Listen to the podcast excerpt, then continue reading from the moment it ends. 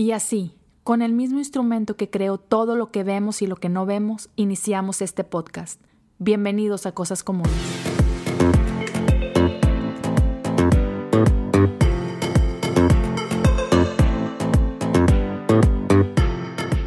Pues aquí estamos con mi buen amigo Paco Garza. ¿Cómo has estado, viejo?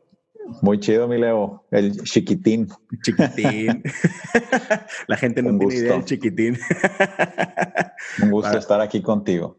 Muchas gracias. Muchos no saben, pero eh, conozco a Paco desde hace muchos años, muchos años. Y, y nunca se me olvidan, vato, esas noches, esos fines de semana en alguno de los carros, yendo a Redbox con este música, todo lo que da. Mr. Brightside es la que más se me viene.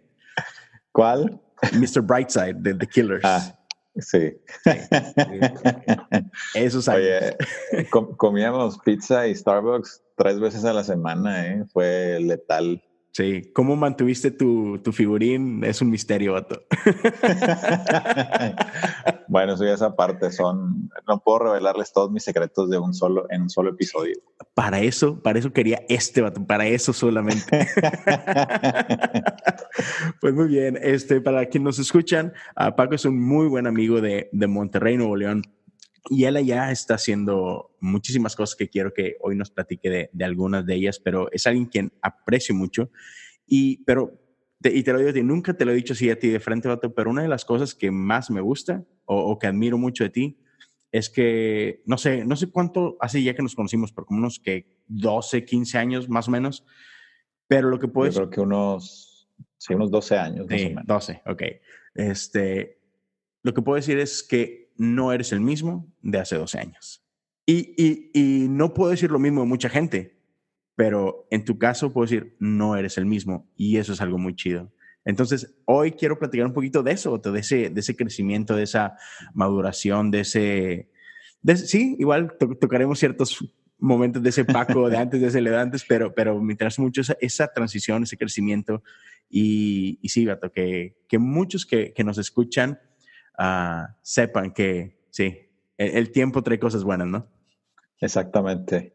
Sí, pues han pasado un montón de cosas desde que nos conocemos. Yo la verdad es que aprecio mucho tu amistad. Yo creo que fuiste de las personas clave, te lo he dicho muchas veces, en uh -huh. un momento de mi vida donde pues era necesario, tal cual lo dices, no ser el mismo y empezar a generar cambios, uh -huh. pero cambios que sean duraderos. Al uh -huh. final eh, hoy en día la gente habla mucho de, de, cambios y de cambiar nuestra mente, cambiar nuestros hábitos, pero mucho es eh, solamente emoción. Uh -huh. cuando los cambios que hacemos en nuestra vida son meramente emocionales, pues son cambios que no, no perduran.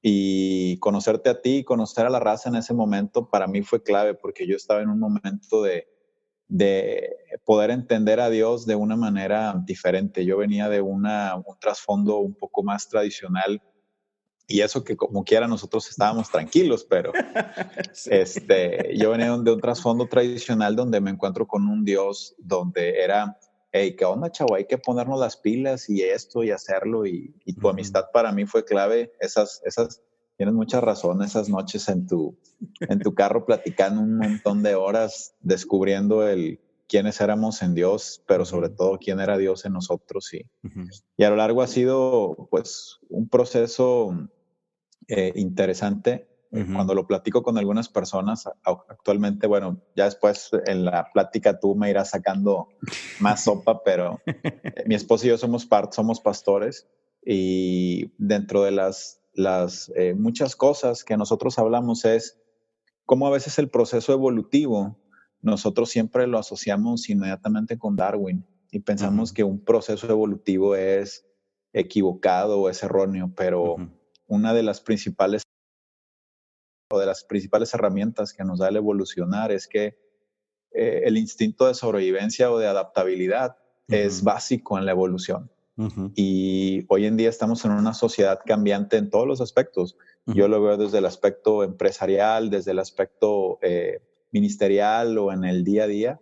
Y si no somos capaces de evolucionar, te quedas y, oye, no manches, te hablan de Big Data, el Internet de las Cosas, y tú dices, espérame, pues yo me quedé con ICQ y Mirk.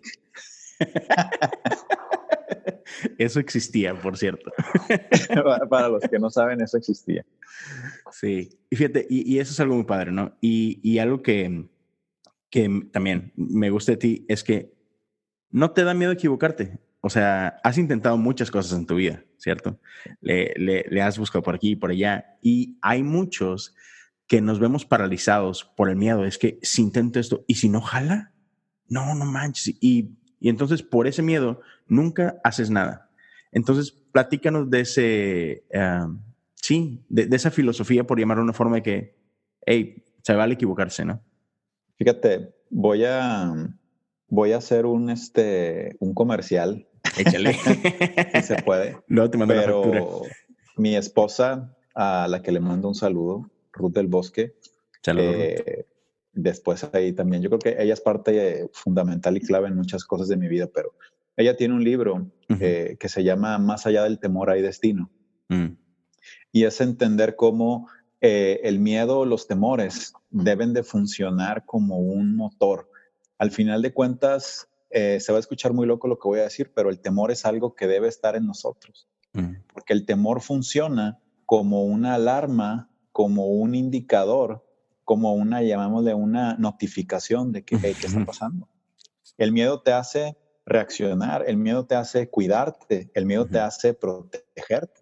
Entonces, si nosotros no entendemos cómo funciona el miedo, en lugar de superarlo y avanzar con ese miedo y que venga un nuevo miedo, pues traemos arrastrando miedos desde toda la vida. Entonces, hay personas que tienen 30, 40, 50 años y siguen arrastrando los mismos miedos que tenían a los 12, a los 10 años. Y yo lo que he aprendido es que si me voy a equivocar, pues me voy a equivocar, pero me voy a equivocar bien, ¿verdad? y, voy a aprender algo de eso, ¿no? Exactamente, porque el miedo, si te paraliza, cumplió el 50% de su objetivo. Mm. Y el otro 50% era ponerte a pensar, pero si no te pone a pensar y a reevaluar tu situación, entonces dices tú, híjole, qué rollo. Yo te puedo decir que hoy en día las personas más exitosas que conozco lograron grandes y grandes metas a través de situaciones que les causaron un temor extremo. Y no me voy a ir a algo tan, tan complejo, pero antes de casarte todo el mundo tenía miedo de casar porque empiezan a llegar las dudas, ¿no? ¿Y será? ¿Y será la mujer correcta? ¿Y será la mujer ideal? ¿Y será el hombre correcto? ¿Y será el momento justo? Y Pero ese miedo a qué te impulsa? Ese miedo te impulsa a, oye, me pongo las pilas, aprendo, hago, busco y, y, dejo las cosas en, en, en manos de Dios, pero ahí hago una, un paréntesis, dejar las cosas en manos de Dios es qué le corresponde a Dios y qué me corresponde a mí. Eso, eso es muy bueno, porque muchas veces abusamos de eso y queremos que Dios se encargue de todo. Sí, el decir que sea lo que Dios quiera es no responsabilizarte de tus, de tus hechos. Y no, pues que sea lo que Dios quiera y que sea lo que Dios quiera, ¿no? Dios quiere que nosotros nos pongamos las pilas. Y eh, hay algo que me gusta bastante y ahorita no puedo darte muchos detalles porque hay un proyecto que ya está avanzando este, tras bambalinas, pero hay un grupo de personas con las que estamos haciendo algo muy loco y hablamos acerca de lo sobrenatural. Y es que yo hago lo natural y Dios hace lo sobrenatural. Exacto. Pero la clave está en querer movernos todo el tiempo en lo sobrenatural para poder movernos en lo que Dios tiene y no en lo que mis capacidades me dejan alcanzar. Sí, sí, sí. Es literal dar ese paso de fe. ¿No? Exactamente. Y me encantó ahorita que decías eso de los miedos. Y es una frase bien cheesy que, que, que hay en la iglesia, ¿no? Pero eh, de que si tus sueños no son lo suficientemente grandes para que te den miedo, entonces no es un sueño que viene de Dios, ¿no? Entonces, cuando, cuando, quieres nada más conformarte con lo que está en tu poder, en tu mano, de que no, sí, sí puedo hacer esto, así que pues no vas a ganar gran cosa, ¿no? Entonces, me gusta esa analogía que, decías de, del miedo, que es igual que el dolor. O sea, el dolor, aunque es malo, a la vez es bueno, porque si no experimentas dolor, literal, no estarías vivo hoy en día, ¿no? Te, te, aventarías a hacer estupidez y media, este, pero el dolor te deja saber de que, hey, perme, hay algo mal. Oye, hay que corregir. Entonces, igual, ¿no? Ahora, este, creciste en la iglesia, este, toda la vida, ¿cierto? Ajá, ajá. Eh, y, hay gente que, que, viene de ciertos este, trasfondos de iglesia que, no sé, que igual conforme vas creciendo dices tú, híjole, no era la iglesia perfecta o etcétera, ¿no? O tendemos como que de repente a, a criticar mucho nuestros trasfondos, nuestras iglesias y, y de repente somos injustos, ¿no? Este, sí, yo creo que todos venimos de iglesias que tenían mucho que mejorar en su momento o tienen todavía mucho que mejorar, pero háblame tú de, de la belleza que encontraste en tus inicios, ¿no? O sea, aún cuando decías tú, sí, venimos de iglesias un poco más tradicionales, pero aún ese, ese tipo de iglesia formó una gran parte de quién eres hoy, ¿no? Entonces, háblame un poquito de, tus inicios, de cómo ves la iglesia, de cómo esa iglesia, esos orígenes, este, te dieron un fundamento chido para estar donde estás hoy. Fíjate, yo creo que mencionaste algo bien clave. Yo hasta el día de hoy sigo siendo fiel a la idea de que todos los lugares por los cuales yo pasé eh, o he pasado en mi caminar cristiano han sido fundamentales y me han dado las bases. Yo hasta el día de hoy puedo decirlo con total honestidad que jamás he criticado ni hablado mal de alguna iglesia en la que he estado, que son muchas, pero eh, me ha tocado ahí algunas, algunos viajes, pero todas me han dejado algo. Eh, en mis principios yo me enamoré de Jesús cuando tenía 11 años. Ahorita tengo 35 y sigo de él enamorado más que nunca. Para mí él es todo y lo descubrí cuando tenía apenas 11 eh, cortos y vivarachos años. Siempre me he considerado una persona muy, muy intensa y muy eh, preguntón, muy, siempre cuestiono, siempre con esa inquietud del porqué de las cosas, ¿no? Y yo creo que eso fue lo que me ayudó a tener un crecimiento rápido dentro de la iglesia. Me involucré desde muy, muy, muy, muy rápido en cuanto ministerio yo pudiera o podía trabajar. Eh, fui maestro de niños de todos los años, desde de, cuna, preescolares, primaria, este, después fui maestro y pastor de chavos de secundaria, de prepa, de jóvenes. Eh, canté en la alabanza para los niños, fui payaso, fui mimo, fui, hacíamos misiones, teatro, o sea, eh, en todas las cosas, nunca, nunca aprendí a tocar la guitarra, eso fue algo que, que, nunca se me dio. Tenía nada más una batería y, y, ya, pero nunca le di mucho, pero, pero fue eso, ¿no? Y, y las bases que me dejó la iglesia en mis, en mis inicios fue a descubrir a Dios a través de, uno, su palabra, y dos, a través del el modelo tradicional de iglesia que yo creo que es algo que eh, tal vez esto no sé si pueda causar revuelo, conflicto entre toda la gente que escucha tu podcast, pero siento yo que el modelo de iglesia tradicional, uno, ahorita está en algunas iglesias desapareciendo, pero lo he considerado y lo he meditado con el Espíritu Santo y no es tan malo como nosotros alguna vez lo pensábamos. Tal vez porque en ese momento éramos rebeldes sin causa. este sistema eclesiástico opresor que nos detiene de cumplir los sueños para los cuales Dios nos creó. Pero, pero si Dios creó, si Dios creó la iglesia, cuando yo veo la iglesia de Pablo, cuando yo veo la iglesia de Pedro, cuando veo cómo los primeros cristianos eh, desarrollaron esa iglesia a la cual ahorita llamamos iglesia primitiva, eh, tiene una estructura bastante fuerte en la iglesia tradicional. Y no me refiero tradicional en cuanto a estas, estos rituales o esta tradición vacía, sino en volver a los inicios, al, al busca el mensaje en la palabra, en, en qué dijo Jesús y no qué interpretamos nosotros. Creo yo que la iglesia al principio de mi vida eh, adolescente me dejó eso, es qué dice Dios en su palabra. No es interpretativo, es Jesús lo dijo y eso es. Entonces, eh, fue evolucionando en, en, esa primera iglesia. Yo duré pues bastantes años, bastantes años hasta que, como me, como me decían ustedes, fuiste a hacer testimonio. Fui a hacer testimonio y llega un punto donde me, me encuentro con ustedes eh, que casi, casi puedo decirte la fecha, fue un septiembre del, 2000, del 2006, si no me equivoco.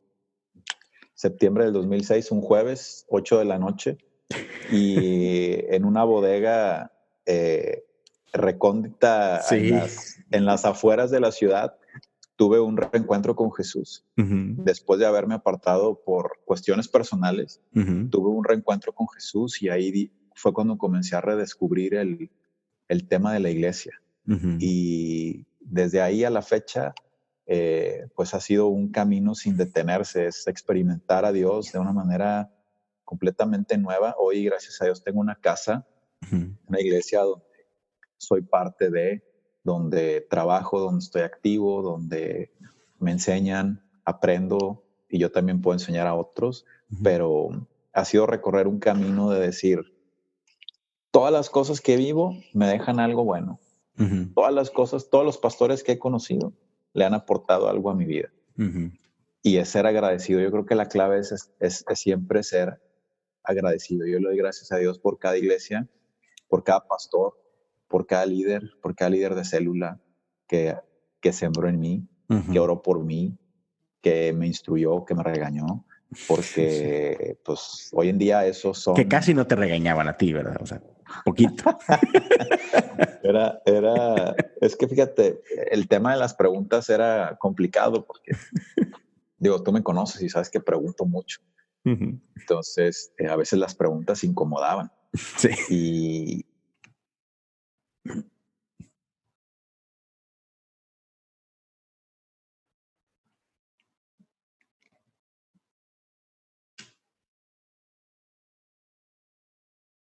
Y, y, es para mí ese, ese que Jesús siempre contestaba con preguntas. Le hacían algo a Jesús y Jesús siempre hacía una pregunta. Y cualquier cosa y Jesús siempre era pregunta. Entonces dije, bueno, no me siento ya tan mal de... no soy el único preguntón. no soy el único preguntón. Sí, sí, sí. No, y, eso es chido. Y este, parte es crecimiento. Y, me encanta lo que dices ahorita tú de que en una, en una bodega ahí en medio de la nada, este, una bodega cero fashion, chavos, no, no, no bodega hipster de hoy. no, era, esa literal era bodega con fierros y todo. Sí, sí. Este, pero, pero me encanta, ¿no? Como a, veces tendemos a, a, menospreciar este, lugares o incluso nuestras iglesias porque, porque no se ven como otras, ¿no? Sin embargo, lo, lo importante es, hey, Dios está ahí, ¿no? No importa qué tan chida esté tu iglesia, qué tan nueva, qué tan, qué tan hipster, qué tan cool, Dios está ahí, ¿no? Y eso es lo importante, ¿no? Que ahora si lo pienso, si, lo, si, es, si esa iglesia lo hubiéramos tenido hoy, este, si hubiera sido bien hipster. Sí. Pero fue, sí, en el tiempo equivocado. Exactamente. Llegamos tarde al mainstream de los hipsters. Sí. O llegamos muy temprano, más bien. Exacto. Sí, sí, sí. Exacto. Sí, No, está, está chido. Y a ver, entonces, una de las, de las cosas que, que llegaste a mencionar ahorita es modelo de iglesia y todo, ¿no? Y estás pastoreando junto con tu esposa. Eh, y ahorita entramos más, más en eso, pero, pero no, bueno, no, es que apenas a decir, pero no eres un pastor. No, más bien lo que quería decir es, pero tú eres un hombre de negocios. O sea, ¿cierto? Tú, tú, ¿qué estudiaste? Dile a la gente qué estudiaste. Yo soy ingeniero administrador de sistemas. ¿De, de, qué facultad, por favor, Paco? La poderosa, la poderosa Facultad de Ingeniería Mecánica y Eléctrica de la Autónoma de Nuevo León. Hasta se oye bonito, Chihuahua. sí, soy, soy, soy exafime. Fime. Este, y bueno, estudiaste eso y, y empezaste, o sea, siempre has servido, has estado involucrado en el mundo de la iglesia, pero a, la vez nunca soltaste tu, carrera, o sea, tu, plan profesional, ¿no? Este, empezaste a picar piedra, trabajaste en diferentes empresas y de pronto se te, se te dio una oportunidad este, que, no estoy seguro cómo fue, pero este, donde estás hoy por hoy, ¿no? En este tipo de negocio. Este, pero no fue una o la otra. Si me explico, hay quienes vemos este, como que o soy empresario o, o, estoy en el ministerio y, y tú fuiste muy dice que, pues las dos, ¿no? Entonces, platícanos de eso. O sea, sé que tienes este, este, no sé si llamarlo movimiento o qué, pero tú sabes de lo que estoy hablando, pero quiero que tú se lo digas a la gente. Así que platícanos un poquito de eso, o sea, ¿por qué rayos este, las dos cosas? ¿Por qué no te fuiste? Pues, no, mira, me voy a dedicar al ministerio, o no, me voy a dedicar a, los negocios, no, sino que dijiste, oye, creo que Dios está haciendo algo padre aquí, ¿no? Cuéntanos de eso. Mira, hay un par de cosas y todas son bien divertidas y son bien interesantes. Y yo creo que Dios literal me puso a Ruth en el camino, porque mi esposa es una mujer que hace un montón de cosas, o sea, ella es artista, escribe, es consejera, es arquitecta, es fotógrafa, tiene la galería, o sea, entonces, y aparte, pues pastoreamos, ¿no? Y habernos conectado fue así como que el, hay alguien que me entiende, ¿sabes? Hay alguien que, que, entiende mi mente, a veces algo eh, acelerada, pero eh, tú y yo crecimos en una generación de iglesia donde nos decían que servirle a Dios de tiempo completo era dejarlo todo para trabajar en la iglesia, donde si tú querías servir a Dios eh, o eras misionero o eras pastor o líder de la alabanza. Y la verdad es que sin poco talento, digo, sin mucho talento, pues ser líder de la alabanza eh, era como que inalcanzable, ¿no? este, y, y pues todo el mundo decíamos, bueno, pues ser pastor es, es una tareota, ¿no? Entonces, bueno, pues misionero. Quiero ser misionero o evangelista y esto, ¿no? Pero, ¿qué pasó? Pues eh, entramos, estamos en un mundo que al final de cuentas eh, es un mundo real y, y, tenemos que ir avanzando, tenemos que, pues, en ese entonces éramos estudiantes, estaba la carrera y luego la maestría y luego un trabajo y luego haces esto y luego haces aquello. Y, y, la iglesia hasta cierto punto en algún momento, no quiero decir la palabra satanizó, pero si, si, uso esta palabra que yo literal la he quitado de mi vocabulario y tenía demasiado tiempo de no usarla, pero secularizó las cosas que en realidad Dios hizo. Yo, por ejemplo, te puedo decir que soy pastor de 24 horas, pero aparte, durante mi día, yo dirijo un par de compañías. ¿Por qué? Porque yo entendí que mi púlpito no era eh, un escenario o era una iglesia un domingo en una iglesia, sino yo entendí que mi púlpito era cualquier lugar donde yo tenía la oportunidad de hablarle a la gente del reino. Mm. Entonces, ¿por qué me voy a frustrar de no tener una, una iglesia con 50 o 100 personas cuando tengo 300 o 400 personas trabajando a mi cargo? Donde tienen la oportunidad de venir a mi oficina, sentarse y yo puedo orar por ellos. Donde la gente entra a mi oficina y me dice, ingeniero, es que en su oficina se siente algo, no sé, muy extraño, como que mucha paz. Entonces, este, pues sí es algo que a mí me, me, ha ayudado a avanzar en esto y obviamente, eh, pues trabajo es trabajo, ¿no? La gente sabe que, que, aquí estamos como eh, lo que tenemos que hacer, pero ellos saben que cuando hay que dar speech, el speech de Navidad, el speech de fin de año, cuando hacemos los kickoffs, ellos saben que cada speech que yo hablo, yo hablo acerca de quién es Jesús y lo que ha hecho en mi vida. Que cada cosa que nosotros hacemos es por Él y para Él. Que mi esposa y yo todos los días oramos por ellos y por sus familias. Mm. Que si nuestro negocio crece, sus familias crecen y van a ser bendecidos. Si a mm. nosotros nos va bien y, son y somos prosperados, ellos en sus entornos van a ser prosperados. Entonces entendí el concepto de esta doble unción que hay. Hay una doble unción que muchos no han hablado y, y el problema fue, y aquí es, es que es una línea súper delgada porque eh, en el aspecto de ser pastor, ser cristiano y ser empresario, la gente después piensa que te vas a ir por esta vertiente de, el, de la abundancia y, y, que, y que esto y que todo es dinero y atráelo y Dios te lo va a dar y, Siembra. y todo eso. y, exactamente, pero pero cuando tú lo entiendes como una doble unción que Dios te ha dado, es poder caminar en un nivel de alcance muchísimo mayor, muchísimo mayor. Em, eh, si nos vamos a la Biblia específicamente, hablamos siempre de Elías y de Eliseo y de la doble unción, que Elías hizo siete milagros así súper mega poderosos y Eliseo hizo el doble, 14, hasta el último que le revivió ya estando muerto mi compadre, pero, pero Eliseo, Eliseo tiene algo bien interesante cuando tú empiezas a analizar la Biblia y es que él era un hombre de negocios. Él manejaba los negocios de su familia. Él era el encargado de las tierras. Entonces, ¿qué hace esto? Hace que Eliseo tenga una perspectiva más amplia de cómo es que tienen que funcionar las cosas. Ojo, no estoy diciendo que la parte ministerial pues no los tenga. No, simplemente hay ciertos matices que a veces son difíciles de encontrar y que cuando tienes una visión más empresarial te es fácil poder eh, identificarlos. Al final, siempre dicen esto, todo funciona como organizaciones. Bueno, pero ¿cuántas veces enseñamos a nuestros pastores a manejar organización? ¿Cuántas veces o, tenemos incluso miedo, ¿no? De, no queremos ver a la iglesia como un negocio porque pensamos que, ah, no, eso es, eso es del diablo. Aunque es una organización. exactamente. Ahora, hay algo, hay algo que a mí me gusta bastante decir y mi esposa y yo siempre lo decimos con, mucha, con mucho empuje y es que los sueños que nosotros tenemos para Dios son tan grandes y cuestan tanto dinero. Entonces, yo necesito generar recursos para que esos recursos trabajen por mí. Y si esos recursos trabajan por mí, entonces yo me voy a despreocupar por completo. Uh trabajar en el reino sin problemas. Sin problemas. Sí, te entiendo. Entonces, esa, esa es la parte que, que a mí me gusta mucho poder caminar y poder enseñarle a la raza porque antes era eso, es o eres, o eres, tienes un trabajo mundano, tienes un trabajo secular. Ah, es que yo trabajo en lo secular.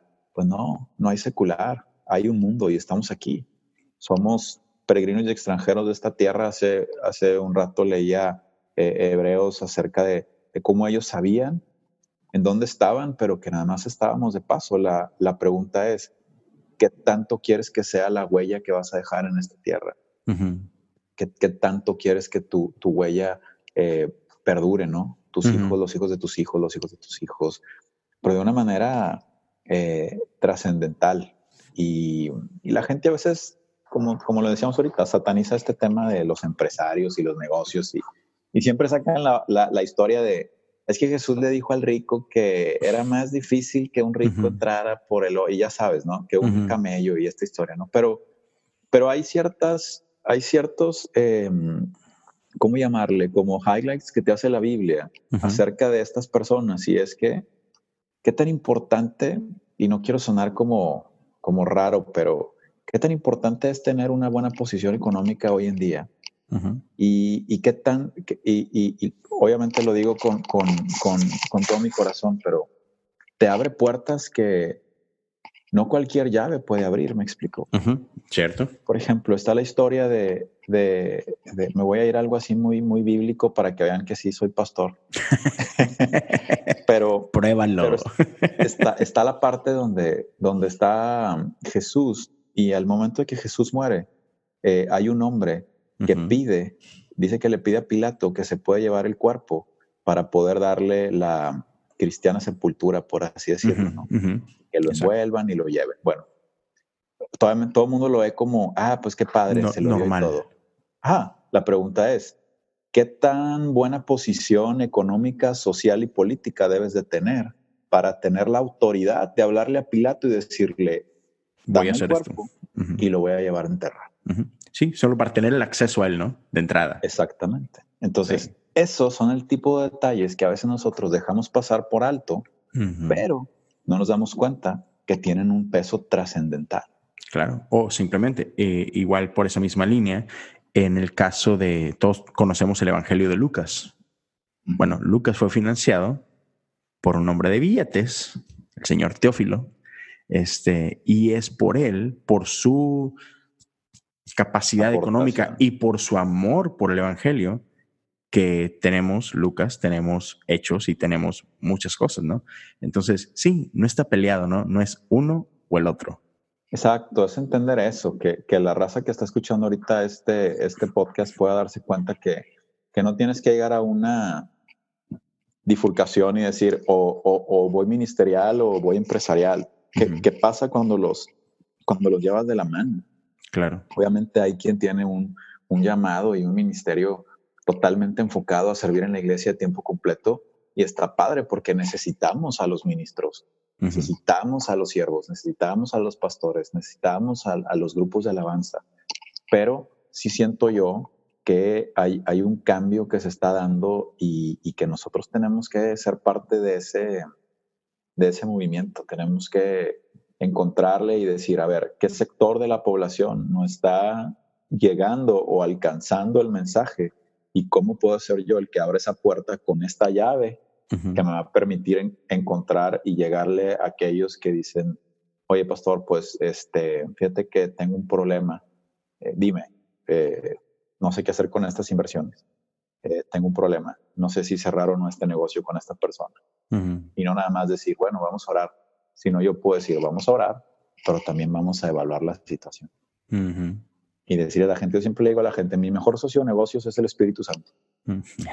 yo antes de cerrar un, un negocio o cerrar alguna negociación con alguien, siempre pido la guía del Espíritu Santo. Y hemos llegado al punto donde la misma raza viene y nos pregunta, oye, Paz, este, ¿qué dice el Espíritu Santo? ya, le, ya le preguntaste tú. yo le puedo preguntar, pero yo quiero que tú le preguntes. Claro. Y, y empezamos a crear una iglesia diferente. Una iglesia diferente no es nada más hacerlo diferente a lo que la iglesia de antes hacía, sino es empezar a hacer cosas creativas, a meternos hasta la cocina, a donde la gente no se metía con, con los empresarios, con los políticos, con los deportistas. Gente de influencia. Exactamente, para nosotros poder alcanzar pues lo que Dios nos ha llamado. Claro, y queremos aprovechar este break para que manden sus donaciones a... Nah, no es cierto. Ay, no, no es cierto. Manden sus donaciones a sus iglesias. Sí, no, Mario ofrendar es, Mario ofrendar es clave. no, no te creas. Muy bien. Pero sí, ahorita, raza, ya saben, vamos a, a, una pequeña pausa para que ustedes puedan este, tomarse un break, restiren sus piernitas, se bajen del carro, hagan lo que sea, para que vamos a continuar con mi buen Paco porque hay mucho más que queremos platicar. Pues aquí estamos de regreso este, con, con mi buen Paco. Y fíjate, ahorita que estabas tocando eh, este, todo este tema, llegaste a mencionar este, de esta, digamos que, multicapacidad de hacer, por ejemplo, tú puedes hacer ministerio, tienes más de un negocio, este, estuviste estudiando y estuviste haciendo cosas y a la par servías. Tu esposa mencionaba de las diferentes cosas que hace, ¿no? Escritora, este, pintora, aparte enseña y muchas cosas más. Y justo hoy, este, un chavo me preguntaba, oye, es que se dio cuenta que, que que soy músico, y porque por ahí subí un story y estaba tocando. Y me dice, oye, ¿eres músico? yo, sí, oye, pero aparte estás pastor en... Sí, es, jóvenes, pero sí. Ah, es que siempre he tenido esta lucha de que no sé si, si con que si es bueno o si es saludable hacer más de una cosa. Y me dice que, no, pues, pues sí, ¿no? Porque hay gente que piensa que si quieres ser bueno en algo, tienes que dedicarte a una sola cosa y se fregó, ¿no? Pero si no, mira, por ejemplo, le, le hablaba yo de Kobe Bryant, de Shaq solo por citarle un, par de ejemplos, son gente, o sea, Shaq, Kobe, o sea, son, son jefes, ¿no? Eh, de lo mejor de la historia en la NBA, pero a la vez son hombres de negocios, son artistas. O sea, los vatos lo que tocan lo hacen oro, ¿no? Entonces, yo le hablaba que, que muchas veces estamos peleados y creemos que solamente tienes derecho a dedicarte a una cosa. Parece que no, no, no, no. O sea, abre tu, tu mente, explora tu campo y puede ser muy bueno en muchas cosas, pero solamente tienes que, así como que cuando te estás dedicando a algo, darle tu 100 a eso, pero eso no quiere decir que no le puedas dar tu 100 a todo. Entonces, otra vez, tú como alguien que está viviendo esto, tu esposa que vive esto, platícanos de este, por ejemplo, me gusta lo que está detrás de ti, tienes este, este cuadro y me gusta la frase, el roble es solo una nuez que, que se negó a ceder. Ah, exacto. Ah, es un regalo de mi esposa. Sí, está chido. La gente no lo puede ver, pero yo sí. Entonces, o sea, creo que va un poquito de la mano eso, ¿no? O sea, no te tienes que conformar a ser una nuez. No sé, o sea, dale, tienes mucho más. Platícame un poquito de eso. Lo que pasa es que fuimos, fuimos eh, enseñados en que si quieres ser el mejor en algo, tienes que especializarte en algo. Exacto. Y si bien, y si bien tiene algo de verdad, eh, hay un par de cosas que se esconden detrás de eso. Y es que eh, cuando nosotros fuimos creados, en el libro de Génesis dice que la Biblia, que Dios sopló su esencia en nosotros. ¿Cuál es la esencia de Dios? La esencia de Dios es una esencia creativa. Porque Dios era un Dios que hablaba y las cosas sucedieron. Él dijo, sea esto y fue, sea aquello y, y fue. Entonces, ¿por qué pensar que si la misma esencia creativa de Dios está en nosotros, nosotros no podemos ser creativos y desarrollar un montón de cosas? Entonces, es ahí donde, donde nosotros podemos empezar a explorar. Ahora, una cosa es entender cuáles son tus habilidades, cuáles son tus dones, cuáles son los talentos. Hay cosas que tienes que desarrollar, ah, bueno, vamos a desarrollarlas. Hay cosas que tienes que eh, eh, aprender, ah, bueno, vamos a aprenderlas. Eh, y si al final del camino, al final de la historia no te encanta, ah, bueno, vamos a buscar otra cosa. Vamos a aprender otra cosa. Vamos a desarrollar otra cosa. Y así vas, así vas este, avanzando. Y eso, eso es lo más padre, que, que a veces, te digo, tenemos tantas cosas por hacer y queremos enfocarnos en una sola que a veces nos puede causar eh, frustración. Entonces, es, dices, oye, pues me gusta la música, pero me gusta escribir. Ah, bueno, pues, ¿y por qué no escribes canciones? Encuentra esas convergencias de tus talentos para desarrollar un tercer talento que tú no sabías que estaba ahí. ¿Me explico? Entonces, está padre porque sí tienes que aprender a organizarte en cuanto a qué es lo que quieres hacer primero y, experimentarlo y pues sobre todo poder desarrollar cosas que te apasionen. Yo lo veo siempre en el ejemplo, como decías ahorita, de mi esposa. Pues mi esposa es arquitecta, es artista, ha escrito libros, tiene un manual de consejería, este, y todo el tiempo ella está buscando aprender cosas. Ahorita está tomando un diplomado, termina ese diplomado y entra otro, pero es bien padre porque ella, a pesar de que ha hecho un montón de cosas, es porque una de pronto le genera una duda o una curiosidad y de ahí se va otra cosa. Y de ahí mm. se va otra cosa. Y de ahí se va otra cosa. Y al final termina con un montón de cosas que dices tú, órale. Pero se trata de eso, de no cerrarte, de decir, ¿qué más? ¿Qué más? ¿Qué más puedo hacer? Hay, una, hay un versículo que me encanta y está en Romanos cuando Pablo dice que nos transformemos. Eh, dice, la versión tradicional dice transformados por medio de la renovación de vuestro entendimiento. Pero la versión de es Romanos 8, pero la versión de Dios, no sé si es la de Dios habla hoy o la de la de traducción lenguaje actual, que dice, hasta que no cambies tu manera de pensar, no vas a cambiar tu manera de actuar. Entonces, si tú cambias tu manera de pensar y de decir, no voy a poder hacer esto, no voy a poder hacer aquello, entonces nunca lo vas a poder hacer. Exacto. Pero cuando dices, no, hombre, va, puedo, puedo ser deportista, puedo ser empresario, puedo ser chef, puedo ser lo que sea. Yo, por ejemplo, tengo un chef frustrado dentro de mí, ¿verdad? Que estoy esperando tener un poco más de tiempo, pero, pero ¿qué hago? Pues busco, leo, investigo, indago, me invento mis recetas. A veces me salen bien saladas y bien feas las comidas a veces mi esposo me dice, oye, como que andas perdiendo tu toque. Pero tengo que intentarlo. Claro. hacer locuras, ¿no? Sobre todo eso, intentarlo hacer locuras y decir, ah, pues. Sí, sí, sí. Como diría, como diría, el pastor Chicharito, imaginémonos cosas. Ándale. sí, sí, sí, sí. Sí, pero otra vez, uh, incluso bíblicamente, uh, para que la gente sepa que sí, sí leemos la Biblia, ¿verdad? Eh, Dios habla de, de, eh, de, los talentos, ¿no? A uno le dio un talento, está bien, a otro le dio dos, a uno le dio cinco, ¿no? O sea, sí, hay quienes somos buenos para una cosa y chido, sé la mejor versión de ti en esa una cosa que Dios te dio, con ganas. Pero hay quienes, Dios te dio talento para dos. ¿Y qué hizo el que tenía dos talentos? Le, regresó cuatro, ¿no? ¿Qué, hizo el que tenía cinco talentos? Le regresó diez. O sea, no es así nada más como que, bueno, pues soy bueno para esto y ya, sino tenemos este, tenemos esto en nosotros, como si esto, esta esencia parte de Dios, de que Dios te da algo y tú no solamente puedes hacerte bueno en ello, sino puedes hacerlo crecer y diversificar, ¿no?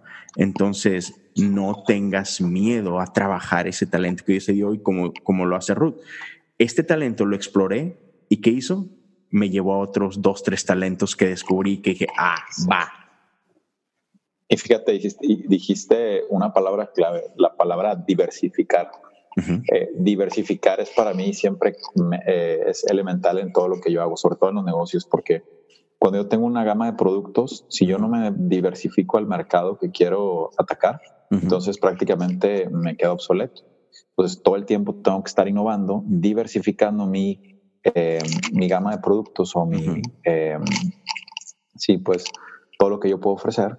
Pero, por ejemplo, en, en, en Corintios, cuando, cuando, cuando la Biblia habla acerca de los dones del Espíritu, usa la misma palabra y dice, hay diversidad de dones.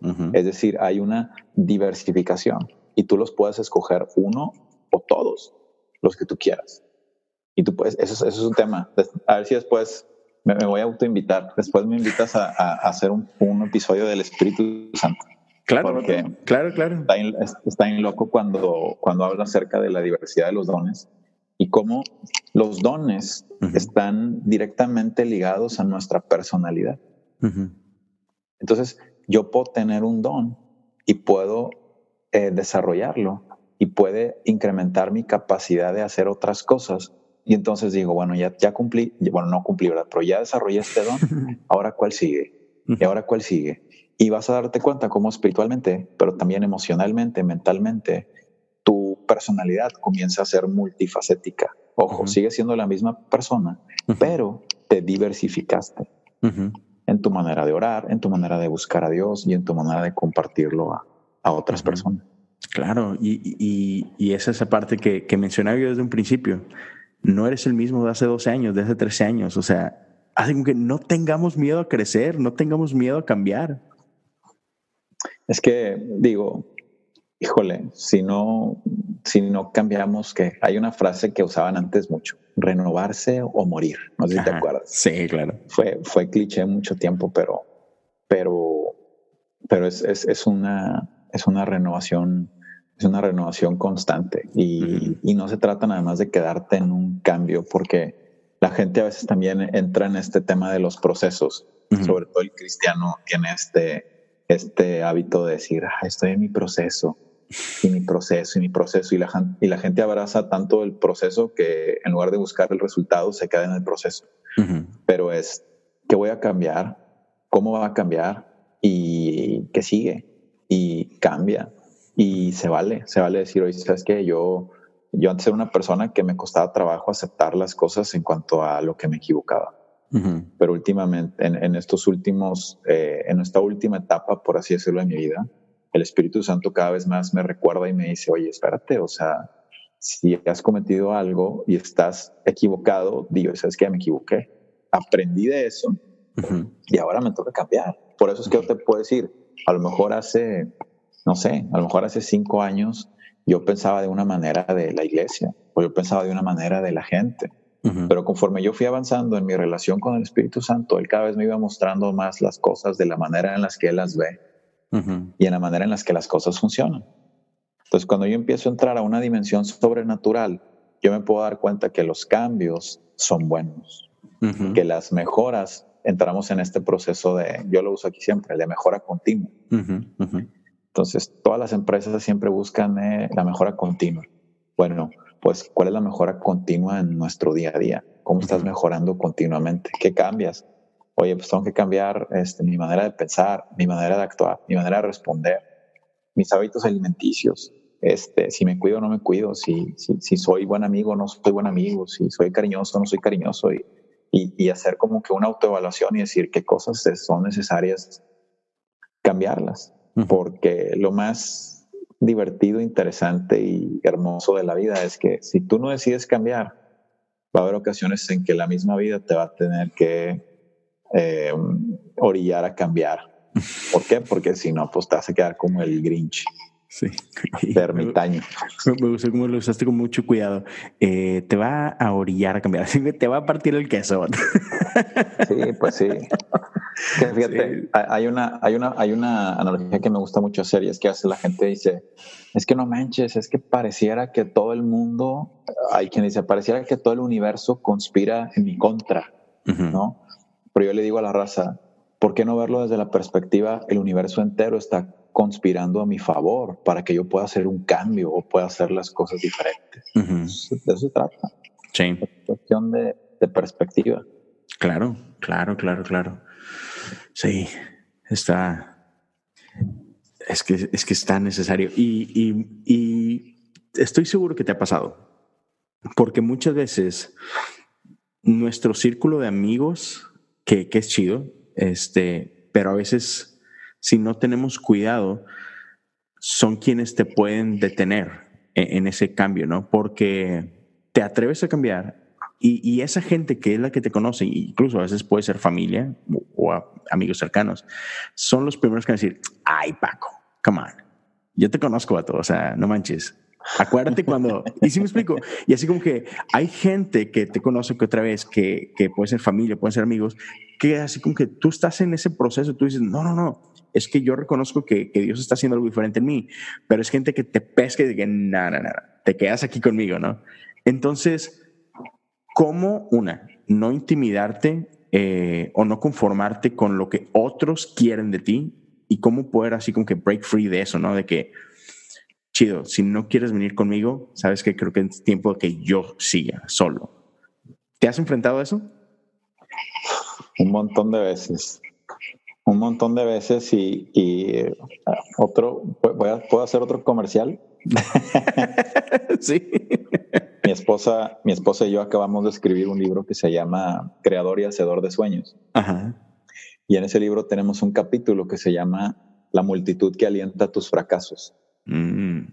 Y en ese libro hablamos de quiénes son las personas que la mayoría de las veces funcionan como esos detractores de tu cambio o de las cosas que quieres hacer.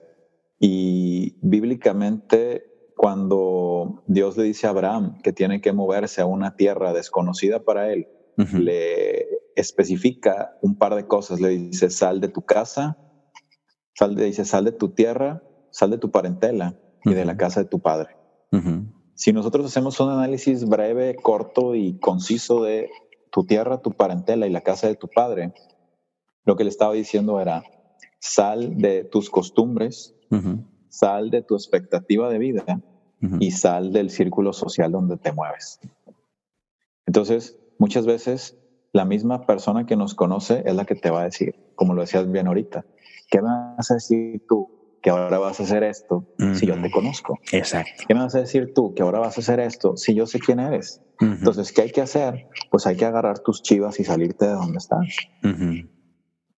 Break free. No quiero ser, no quiero ser tan, tan, este, tan duro, pero si hay grupos de WhatsApp de los cuales no tienes que estar, pues entonces salte. Si hay amistades que tal vez no son lo mejor para tu vida, entonces tienes que salir. ¿Por qué? Porque si tú quieres cambiar y crecer en el proceso evolutivo de Dios para tu vida, va a haber momentos donde tienes que renunciar a cosas y a personas.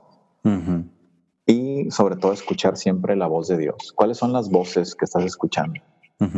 Eh, hace un par de días leía un libro eh, y decía, nunca aceptes un consejo financiero de una persona que está en bancarrota. sí. Entonces es prácticamente lo mismo, nunca aceptes un consejo emocional o espiritual de una persona que, que su vida no está reflejando el consejo que te quiere dar. Entonces, avanza, crece, camina, suelta y busca. Y Dios eventualmente te va a poner a las personas correctas, a las personas que te, que te animen. Y si al final de cuentas dices tú, ¿y sabes qué? Pues es que nadie me está animando, tienes dos opciones. Ir al baño y verte en el espejo. Si no, agarra tu celular, ponle este selfie, mode. a tu selfie mode a tu celular y dítelo a ti mismo, tú puedes hacerlo. Porque Dios ha dicho que lo puedes hacer y que lo puedes lograr. Entonces, es, es, es, a veces eso, el, el miedo, el miedo a, a, qué van a decir de mí. Pero si yo te preguntara, bueno, y mejor dicho, en un año, ¿qué vas a decir tú de ti mismo si no lo haces? ¿Qué vas a decir tú de ti mismo? ¿Te vas a sentir frustrado, que no lo lograste, que no lo alcanzaste, que dejaste ir la oportunidad, que se te fue? Pues vaya, son un sinfín de cosas, pero, pero es aprender a lidiar con esa, con esa, esas, esas voces que te van a decir siempre, ah, hombre, chao, yo sé quién eres y yo te conozco, pero Dios también nos conoce y Dios sabe quiénes somos. Y la palabra de Dios pesa más que la de, la de cualquier otra persona. Sí, y para, para dar el comercial completo, por si ah, alguien quiere, está interesado en el libro, otra vez, creador y hacedor de sueños y lo pueden conseguir en la página de rootdelbosque.org. ¿Está en algún otro lado, no sé, Amazon o algo así? O... Ahorita nada más está en la página de mi esposa, eh, rootdelbosque.org y próximamente lo vamos a tener en Amazon. Están ahí los, los tres libros de Ruth, el manual de consejería, es un manual práctico de consejería y pues nuestro libro, Creador y Hacedor de Sueños. Sí, sí, y, y o sea, para recalcar este punto, ¿no? dice por ahí una estadística que nosotros somos el reflejo de las cinco relaciones más cercanas que tienes, ¿no? Y nomás tener el valor, como decía esto ahorita, si, si es necesario, así como que, hay que, hay que terminar con ciertas relaciones, o sea, por tu bien, hay veces que hay que hacerlo, ¿no? Es difícil, no es fácil, pero, pero también no puedes así como que secuestrar tu vida, tu propósito, tu destino, solo porque, ah, pues que crecí con este grupo de gente, ¿no? Así como que, ah, pues chido, igual, igual sirvieron su papel eh, para una etapa de tu vida, pero si en esa etapa en la que estás y, sobre todo en la etapa que tú sabes que Dios te quiere llevar, si no van a estar ahí, pues, pues no van a estar ahí, ¿no? Y es mejor tomar la decisión. Y hay un par de cosas, digo, eso es otra, otro estudio ahí que, que, que tengo, pero cuando te preguntas si las personas con las que estás en realidad son de bendición y de impacto para tu vida. Tienes que preguntar si, si te alientan, si te están edificando, si solamente te dan por tu lado, si te están confrontando con la verdad y si están bendiciendo y orando por ti. Porque siempre hay esta frase y la digo mucho, no sé si es de alguna abuela o algo, pero todo mundo, todo mundo quiere que te vaya bien, pero nunca quieren que les vaya mejor que a ellos. Entonces, en el momento en el que tú empiezas a crecer y a salir del estereotipo o de la media donde ellos están, pues prácticamente la raza empieza a tirar el hate. ¿Cómo? Y esto, y no, y acá, y tú. Y Throwing shade. No, no, no. O sea, tienes que avanzar y caminar. O sea, al final de cuentas hay un plan y un propósito para cada uno. Y si caminamos en eso, pues va a haber mil cosas. Va a haber mil cosas. Ya está esa, esa famosa frase que nunca nadie dijo en el Quijote, pero la gente la adopta, que si, ¿qué dice? Que si los perros ladran y que estamos avanzando. Que vamos caminando. Sí, Miguel de Cervantes no la escribió ni tiene referencia al, sí, ni tiene referencia al Quijote, pero este pero, sí se popularizó. Exacto, pero pues de, eso es, o sea, al final de cuentas uno comienza a hacer ¿qué, qué pasa cuando cuando te mueves? Se empieza a ver ruido, ¿no?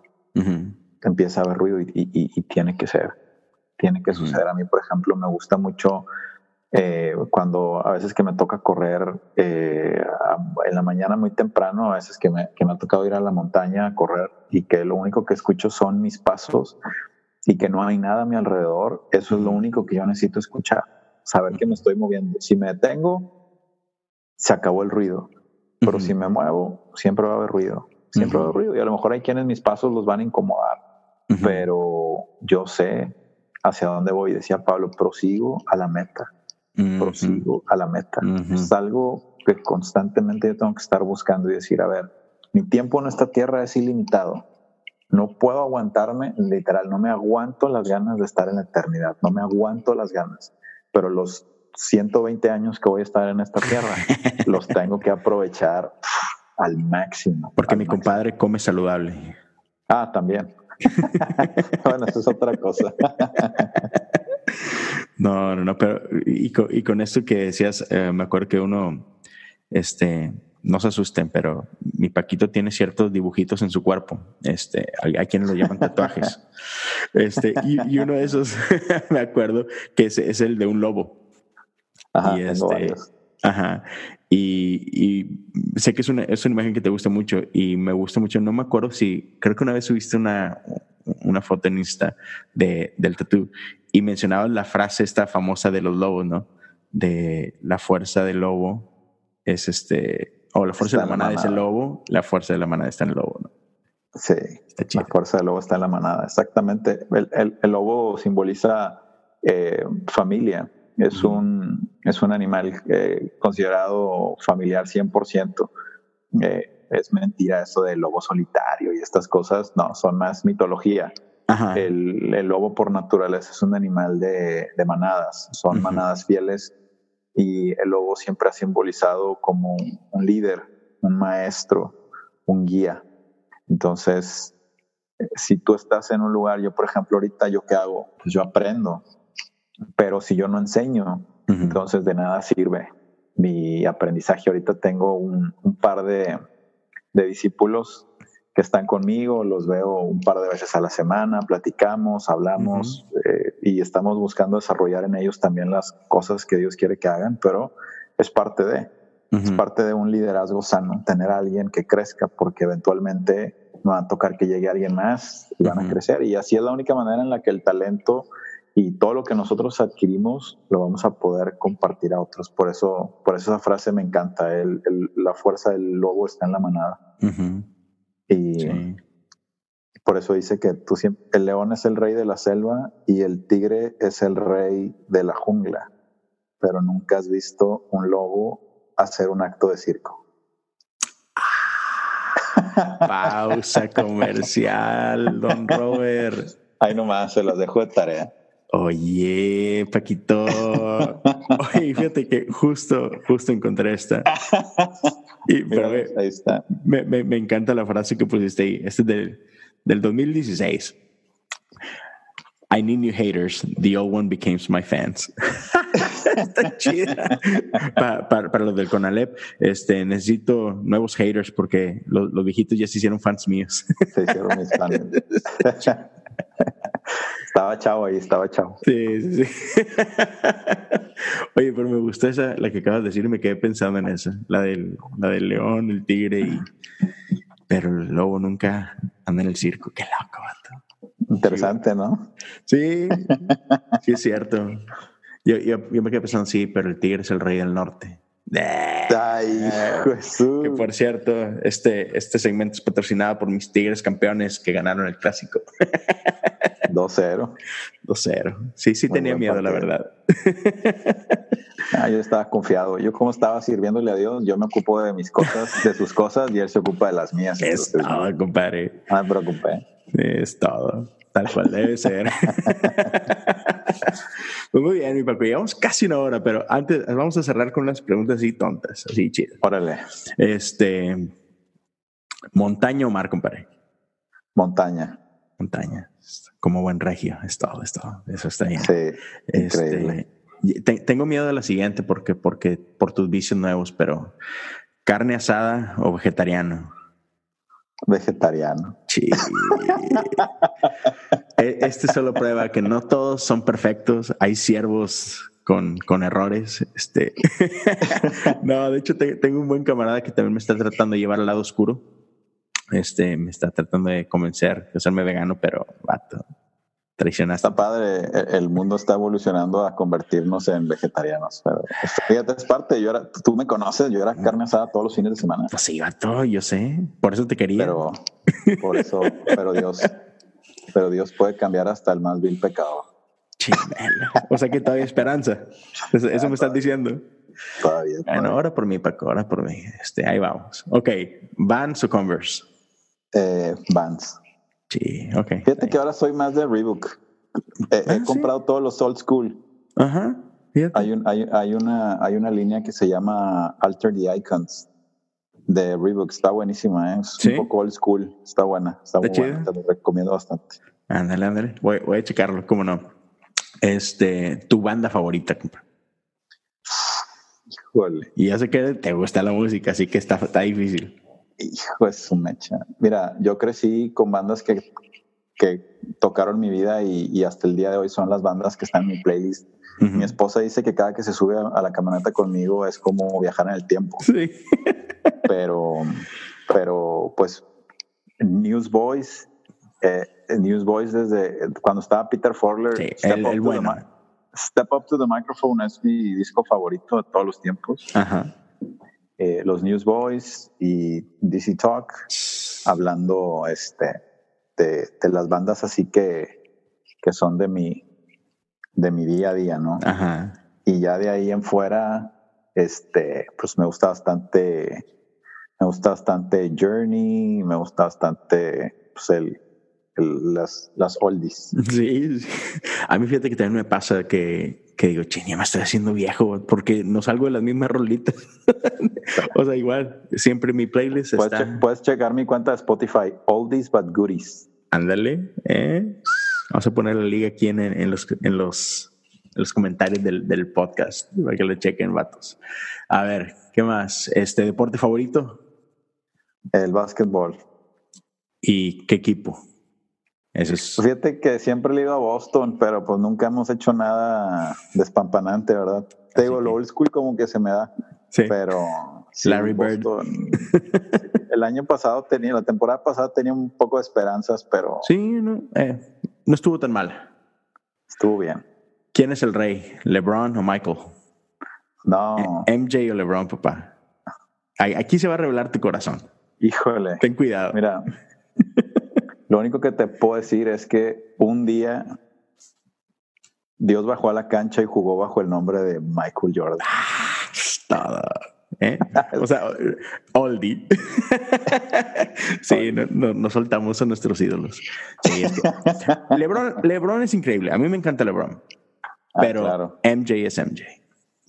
Lo que pasa es que había más, había más esencia del. Digo, ahorita el básquetbol, la verdad es que pues, me encanta, ¿verdad? Y ahorita sí. pues, hay un montón. Digo, sí, está sí. Stephen Curry, pues obviamente LeBron y todo, pero, pero las dinastías que llegaron en su momento de, a, a ser los mandones. Uh -huh. Digo, no nos vayamos tan lejos. Cuando Michael Jordan se retiró la primera vez, la bolsa de valores cayó como entre 4 o 5 puntos porque el tipo era un fenómeno. El impacto. Y, y, lo sigue siendo. Entonces, Michael Jordan creo que, digo, LeBron es buenísimo, pero seamos honestos, seamos honestos.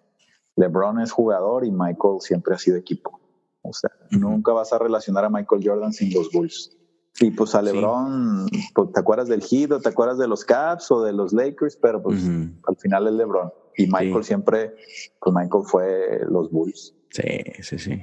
Sí, sí, sí, a mí me encanta. De, de, hecho, hace poco estaba viendo un en, en, YouTube, así como con un recuento de las 50 jugadas más fregonas de Michael y dices, sí, sí, sí, sí. O sea, no cualquiera hace lo que este vato hace.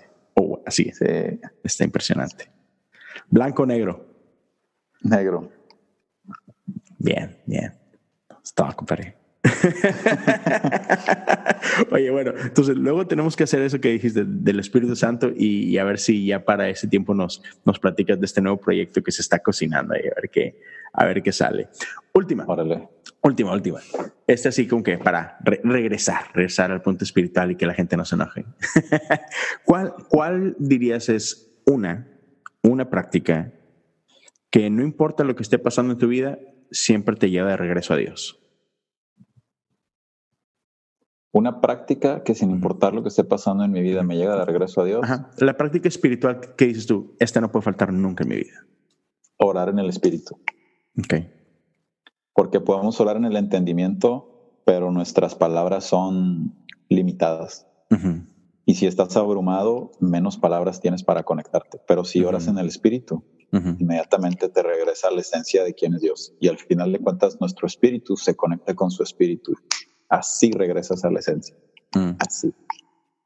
Y luego hablaremos más de eso, porque muchos, yo sé que se muchos caras como que, ok, o sea, ¿y cómo? Ah. Pero para eso quédense pendientes del siguiente, chavos. pues mi Paco, Pato, muchísimas gracias, señores.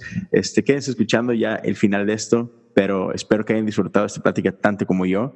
Y muy pronto nos escuchamos en, en otro episodio más de Cosas Comunes. Gracias, mi Paco. Muchas gracias, Leo. Gracias a toda la gente que te escucha y una bendición y un placer poder estar aquí con ustedes. Stop.